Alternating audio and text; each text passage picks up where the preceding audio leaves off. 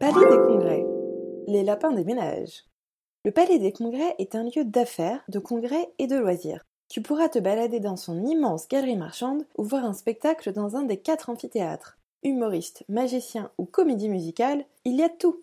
Mais as-tu remarqué les travaux au niveau du square? Il s'agit du projet EOL, le prolongement du RER E, dont une gare sera construite à Porte-Maillot à 30 mètres sous terre, sous l'ancien rond-point actuel. Basiti. La colonie de lapins qui résidait sur le square a dû déménager. Tu ne pourras plus t'y balader avant la fin des travaux prévus en 2020.